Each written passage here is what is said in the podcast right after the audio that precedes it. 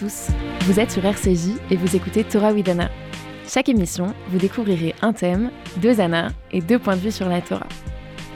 Bonjour, cette semaine, on vous parle de la joie. Nous sommes en plein mois d'Adar et en Adar, augmente ta joie. C'est le mois qui accueille la fête de Purim, la fête euh, pendant laquelle on devient quelqu'un d'autre, on se déguise, on célèbre. C'est une fête très très très joyeuse. Et donc du coup, on, avait décidé, on a décidé euh, voilà, de se questionner sur la joie dans le judaïsme. On en, voilà, on en parle beaucoup et on voulait euh, apporter euh, des textes à ce sujet.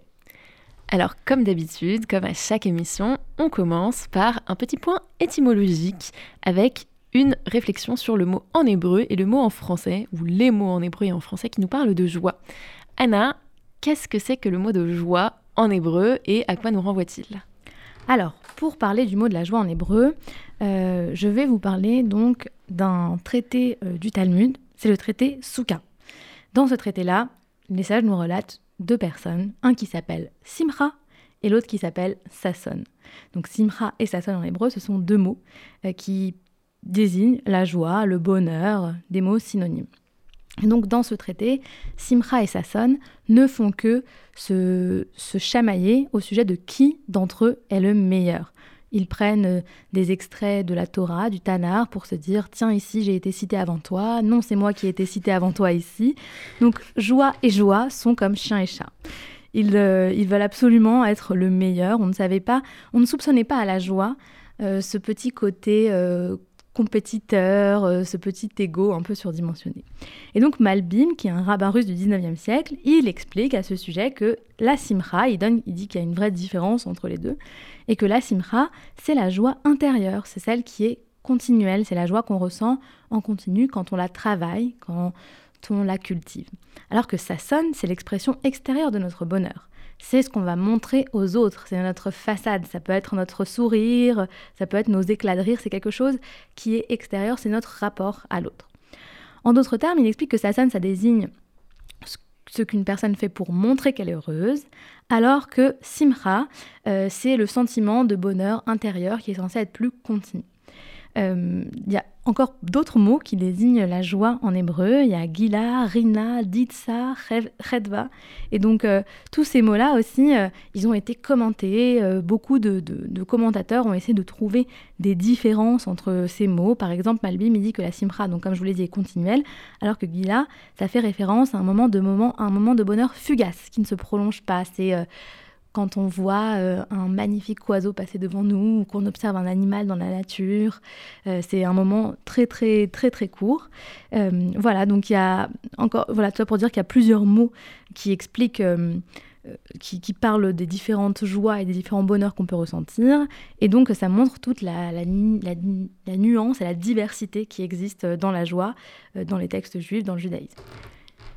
Alors c'est drôle parce qu'en français aussi, je voulais faire un peu la distinction entre deux termes justement qu'on utilise parfois comme synonymes, mais avec une légère nuance, le mot de joie et le mot de bonheur. Alors quand on pense à la joie, justement en français, on a peut-être moins de nuances qu'en hébreu, on pense tout de suite à quelque chose de plus éphémère. Donc la définition que nous en donne le dictionnaire Larousse, euh, c'est pour la joie donc un sentiment de plaisir intense, caractérisé par sa plénitude et sa durée limitée et éprouvé par quelqu'un dont une aspiration, un désir est satisfait ou en voie de l'être. Donc il y a vraiment cette notion d'éphémère et parfois on l'oppose à un bonheur qui, lui, on va le penser comme quelque chose de plus stable, de plus durable et donc de mieux. Souvent, on, pense au bonheur comme quelque chose qu'on va construire et, que c'est mieux que de ressentir de la joie qui finalement euh, voilà, va, être fugace, va passer. Euh, et moi, moi j'aimerais bien réhabiliter dans cette émission euh, la notion de joie qui n'est ne, doit pas forcément justement être fugace à mon avis, et c'est ce que tu disais en faisant la différence euh, entre Gila et Simra, euh, ou en tout cas cette, différence que tu, que, tu évoquais, euh, parce que je pense que justement ce qui, ce qui est passager, c'est, si on reprend la définition du Larousse, le fait d'avoir un désir qui vient d'être satisfait. Et si la joie est liée à la satisfaction d'un désir, bah effectivement, sur le moment, ça nous fait plaisir. Ah, j'ai très envie de chocolat. Bah, sur le moment, je mange du chocolat, ça m'apporte un peu de joie, un peu de plaisir, mais c'est voilà quelque chose qui va passer très rapidement finalement. Mais je pense que dans le judaïsme, bah, on va en parler, mais il y a cette idée que la joie peut être quelque chose de continuel, et c'est peut-être bah, voilà ce que tu disais euh, sur ce que désigne la simra. Et alors, du, coup, je trouve que c'est intéressant ce que tu dis, cette opposition que tu crées entre joie et bonheur, parce que du coup, ça, ça parle tout à fait, c'est fait tout à fait écho à ce traité du Talmud qui nous dit que Simcha et Sasson euh, se tirent la bourre, parce que ça pourrait aussi en fait, c'est un peu le symbole de deux modes de vie finalement. Le mode de vie euh, plus frugal où on va se satisfaire des plaisirs du moment, on va être à la recherche de ces plaisirs instantanés constamment, alors que le bonheur, lui, se cultive beaucoup plus euh, profondément, intérieurement et presque ne se montre pas. Alors, euh, comme d'habitude, on va passer donc à deux extraits, un de la Torah et un du Talmud. Du coup, pour l'extrait de la Torah que j'ai choisi au sujet de la joie, il y avait évidemment plein de, textes dont on aurait pu euh, discuter, notamment la Megillah d'Esther, qui est un, texte où il est question de la joie. Mais j'ai choisi de vous parler de Kohelet, donc l'Ecclésiaste. Euh, donc c'est euh, un, des, un des textes qui fait partie donc, des Ktuvim, le, le cas de Tanar, et des écrits. Et donc dans Kohelet, euh, qu'on attribue souvent à un des fils du roi David, qu'on attribue souvent à Salomon, on nous parle de la, de la vie, de la, quelque part de la vanité de la vie. Euh, de, c'est un recueil presque philosophique dans lequel euh, l'auteur euh, voilà, explique cette vision qu'il a de la vie où tout passe, rien de nouveau sous le soleil par exemple, c'est, un extrait de, de Va donc, mange ton pain allègrement et bois ton vin d'un cœur joyeux, car dès longtemps, Dieu a pris plaisir à tes œuvres. Donc déjà, Colette nous invite en premier lieu à aller se réjouir, manger, boire. De toute façon, la vie est un peu vaine, hein. il n'y a pas grand-chose, on, est, on meurt, rien de nouveau sous le soleil, tout, est toujours pareil. Donc on nous invite à juste profiter de la vie. Ensuite, euh, le texte continue, il nous dit « Jouis de la vie avec la femme que tu aimes, tous les jours de l'existence éphémère qu'on t'accorde sous le soleil. Oui, de ton existence fugitive, car c'est là ta meilleure part dans la vie et dans le labeur que tu t'imposes sous le soleil. Carrément, l'auteur a l'air de nous inviter à ne profiter que des, plaisirs de la vie, puisque ça sera tout ce qu'on va pouvoir avoir dans cette vie. Ce sont les plaisirs, notamment profiter de la personne qu'on aime, euh, sous, dans cette existence où on doit travailler, s'acharner, où, la vie est difficile, finalement, ce sera la seule chose qu'on en retirera, les plaisirs et la joie au quotidien. Euh, et, donc je trouve que dans ce texte, ce qui est intéressant, c'est que ça nous dit que quelque part, parfois la joie, ça peut être notre seul recours dans la vie. La joie, ça peut être aussi ce recours qu'on peut utiliser euh, et, qu'on peut, euh, voilà, qui est là pour nous quand on n'a plus vraiment d'espoir de, dans, un, dans, une, dans une vie qui a du sens. La, joie, elle peut nous aider à tout simplement relativiser et nous dire que de toute façon, même si ce moment-là de joie, qui est un moment de joie peut-être fugace, c'est le seul qu'on vit, ça vaudra quand même le coup et, euh, et ça peut nous permettre voilà, de, regarder les choses différemment en, en, essayant de profiter des moments qui, que la vie nous accorde, des gens qu'on aime. Oui, je suis tout à fait d'accord. Et d'ailleurs, le judaïsme nous invite à avoir à, se réserver des moments, bah, notamment le Shabbat, chaque semaine, pour profiter des gens qu'on aime, pour un peu mieux manger, voilà, manger des choses un peu festives, pour boire de l'alcool.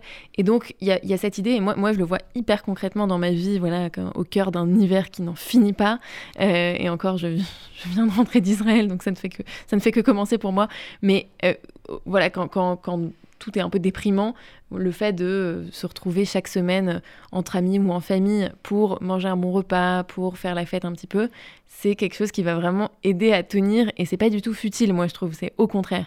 Et je trouve que ce qui est intéressant aussi dans Coëlet, alors déjà c'est que euh, c'est le texte qu'on lit euh, traditionnellement à, à Soukot et que, euh, que Soukot c'est bah, un peu comme Adar, c'est le mois de la joie, Sukkot, c'est vraiment la fête de la joie. On appelle ça souvent Zman Simchatenu, le, temps de notre joie.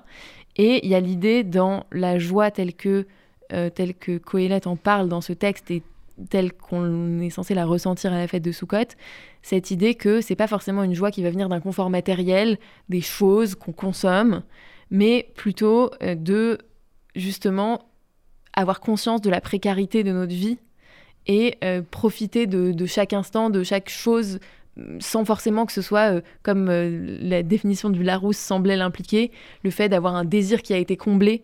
C'est au contraire le fait que juste exister en fait, on doit, on doit s'en réjouir. Exactement, j'ai même envie de dire c'est l'inverse de ce désir qui a été comblé parce que j'ai l'impression qu'en lisant ce livre, que le message c'est aussi tu as l'impression qu'il va y avoir plus dans la vie, que tout ce que tu désires, tu veux toujours plus de succès, toujours plus de gloire, toujours plus de toutes ces choses. Et en fait, la vie va pas t'offrir tout ça. Et il y a rien de plus que ce que tu as maintenant. Il y a rien de plus que la femme ou l'homme que tu aimes. Il y a rien de plus que euh, un, bon verre de vin et un bon morceau de fromage, euh, comme dirait Fabien Roussel. Il euh, y a rien de plus que il y a, y a rien de plus que ce qu'il y a maintenant et ces plaisirs simples de la vie, voilà, c'est ça, c'est ça que tu vas avoir. Donc profites-en parce que la vie et le, la magie de la vie, elle est là-dedans. Et d'ailleurs, c'est un commandement qui nous est fait de se, de se réjouir pour les fêtes de façon générale, pas que, pas que à Soukot, pas que à Purim. Voilà, on, doit se réjouir. Donc parfois, on peut, on peut se dire, est-ce que c'est est -ce c'est c'est pas un peu bizarre comme commandement Parce que voilà, si je suis triste, euh, si je suis déprimée, euh, comment je fais pour euh, tout à coup être joyeux? Euh, ah bah là on entre dans le, dans le moment de la fête, euh, allez, il faudrait être joyeux. Bah oui, mais en même temps, je pense que ce qui nous est commandé, c'est d'essayer au moins d'avoir cet état d'esprit, de voir mhm. Euh, un, un, objet de réjouissance dans l'ensemble de la vie et pas juste dans le fait d'avoir le dernier iPhone. Ou, voilà. Exactement. Et alors Anna, dans la Torah, dans le Tanar, que, que nous dit Dans le Talmud. Ah oui, pardon, c'est moi qui viens de faire le Tanar. dans le Talmud, alors, dans le Talmud, euh, moi, j'ai trouvé un texte que, que j'ai trouvé très intéressant dans le traité Ta'anit, qui va venir nous parler de l'importance non seulement de ressentir soi-même de la joie, mais aussi d'apporter de la joie aux autres. Et donc, dans ce, texte, il, est dit Rabbi Beroka Rosa'a était au marché de Beilefet, et le prophète Élie lui apparut. Rabbi Beroka lui dit De tous les gens présents ici, y en a-t-il un seul digne du monde à venir?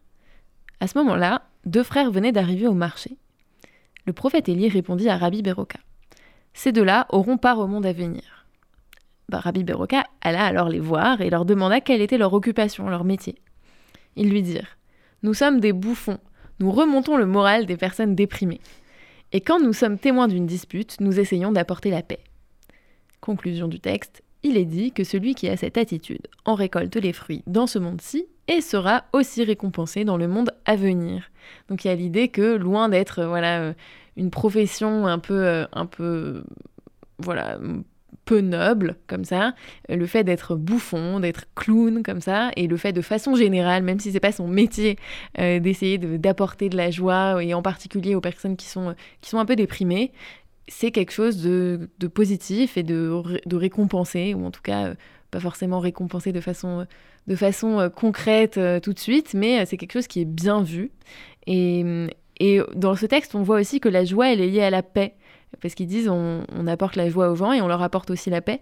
Et j'aime bien cette idée que quand les gens sont de bonne humeur, bah, quand les gens sont heureux, ils vont avoir des meilleurs rapports entre eux et au contraire, quand ils sont plus anxieux, plus déprimés, euh, plus malheureux, bah, c'est à ce moment-là qu'ils vont se disputer, c'est à ce moment-là qu'il va y avoir du conflit, et que finalement, du coup, dans le fait de rechercher à la fois sa joie et celle des autres, c'est pas que quelque chose qui va nous apporter du bien individuellement, c'est aussi collectivement, ça va avoir, ça va avoir euh, en quelque sorte, entre guillemets, des externalités positives, pour employer un langage un peu d'économiste. Ça va, euh, voilà, ça va avoir un effet positif amplifié pour tout le groupe auquel on appartient. Et ça, je trouvais ça pas mal. C'est vrai que même souvent, si par exemple on a euh, une, une, relation tendue avec quelqu'un, s'il nous arrive quelque chose de très positif, que l'eau a un peu coulé sous les ponts, qu'on se sent bien, que dans notre vie tout va très bien, on aura beaucoup plus tendance à voir les choses avec, un, avec du recul, à pardonner beaucoup plus facilement. Et donc du coup, la joie, effectivement, elle encourage euh, des relations euh, de paix, des relations paisibles. Alors pour continuer notre émission, on va vous parler maintenant donc de commentateurs.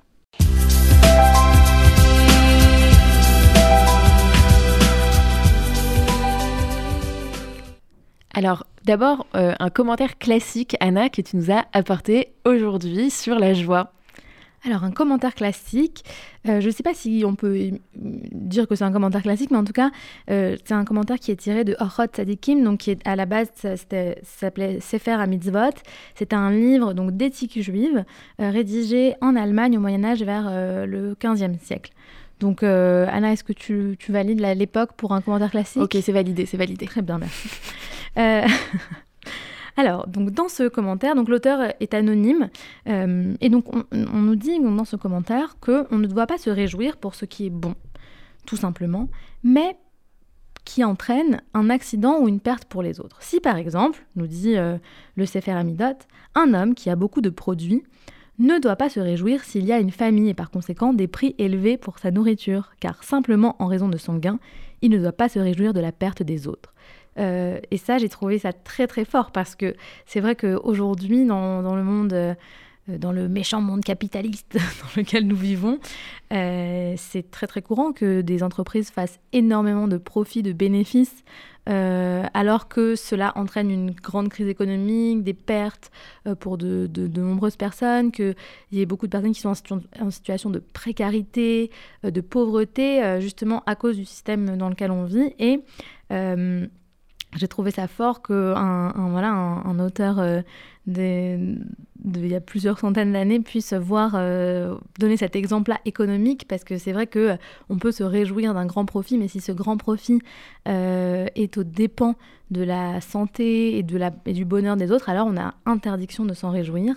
Et donc le Sefer Amidot aussi nous dit plus loin que on ne doit se réjouir de la perte ou de la chute d'aucune personne ni de la mort d'aucune personne même si on en tire un bénéfice et il cite à ce titre euh, un, un, verset que nous, on aime beaucoup, Anna. À ton avis, lequel pour, se baser, pour baser ce, commentaire?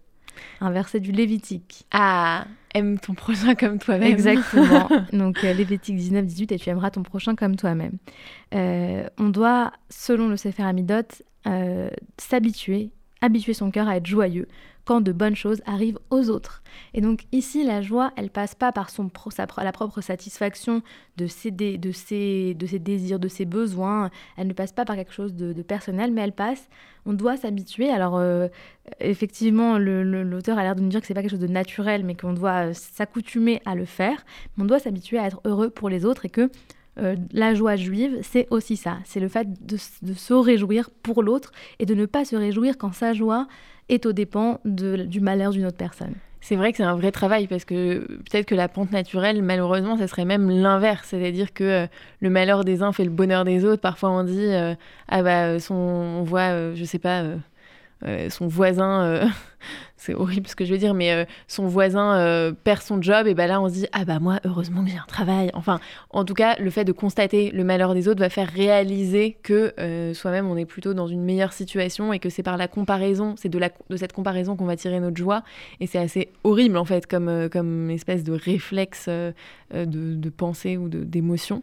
Et c'est vrai que c'est j'aime bien cette idée. En fait, ça, ça, rejoint un tout petit peu l'extrait du Talmud dont on parlait à l'instant sur le fait que donner de la joie aux autres, c'est aussi quelque chose qui est, qui est important.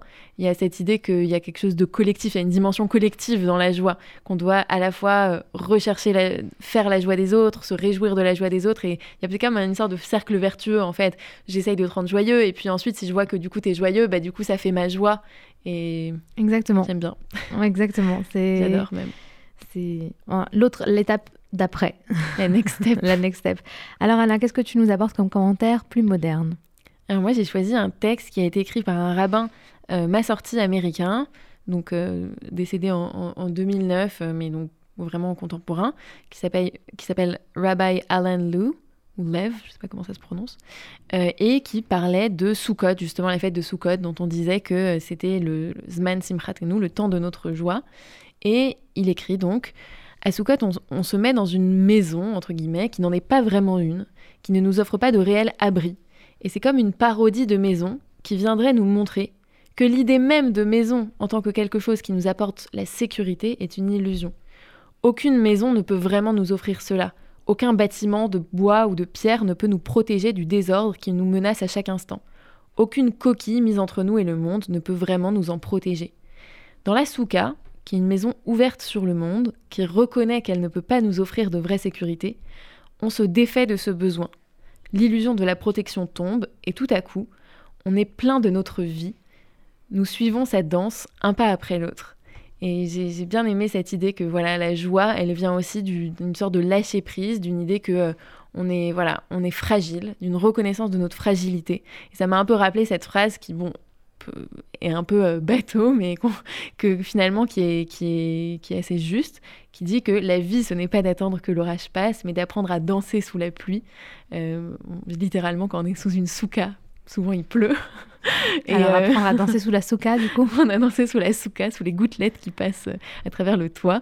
et, et on pourrait dire on pourrait changer un tout petit peu cette phrase et dire la joie, ce n'est pas attendre que l'orage passe, c'est d'apprendre à danser sous la pluie et de se dire que voilà, il y a cette idée en tout cas qui est assez présente euh, dans le judaïsme de, se, réjouir sans attendre d'avoir un sujet particulier de réjouissance, sans attendre qui est euh, voilà qu'on achète quelque chose ou qu'on reçoive quelque chose de matériel, mais au contraire se réjouir dans toutes les situations finalement.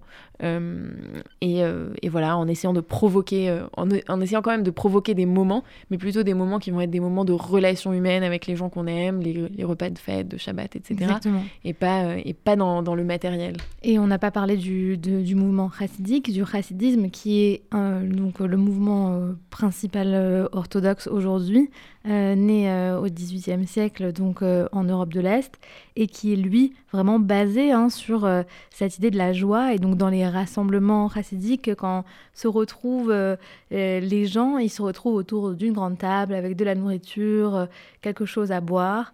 Et il y a beaucoup de nigunim, ces, ces airs qu'on chantonne, qu'on entonne en, en, boucle de plus en plus fort, avec de plus en plus d'intensité, justement pour apporter de la joie dans tous les moments de rassemblement, dans tous les moments où on est ensemble. Et donc, c'est vraiment quelque chose qu'on peut provoquer en, chantant, en mangeant, en étant, en passant des bons moments, en disant des bons de Vartora. en étant dans le moment présent. Il y a aussi, je sais, mm. dans le chassidisme, une, toute une toute une tradition comme ça de méditation, la Hitbo des doutes.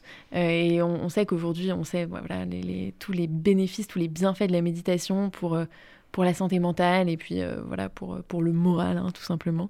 Et, c'est vrai que puis on parlait la semaine dernière de enfin, la dernière émission de d'art.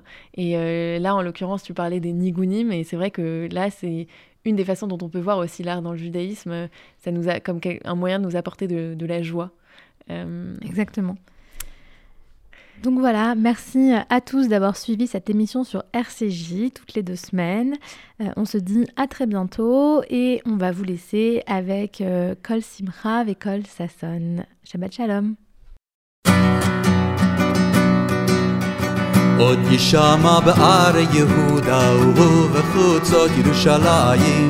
עוד יישמע בער יהודה ובחוצות ירושלים כל ששון וכל שמחה, כל חתן וכל כלה, כל ששון וכל שמחה, כל חתן וכל כלה.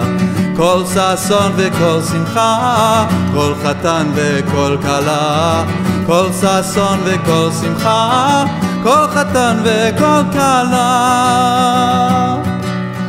עוד יישמע בערי יהודה ובחוצות ירושלים. עוד יישמע בערי יהודה ובחוצות ירושלים. כל ששון וכל שמחה כל חתן וכל כלה כל ששון וכל שמחה כל חתן וכל כלה כל ששון וכל שמחה כל חתן וכל כלה. כל ששון וכל שמחה כל חתן וכל כלה.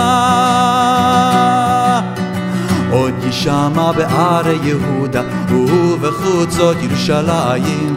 עוד יישמע בערי יהודה ובחוצות ירושלים.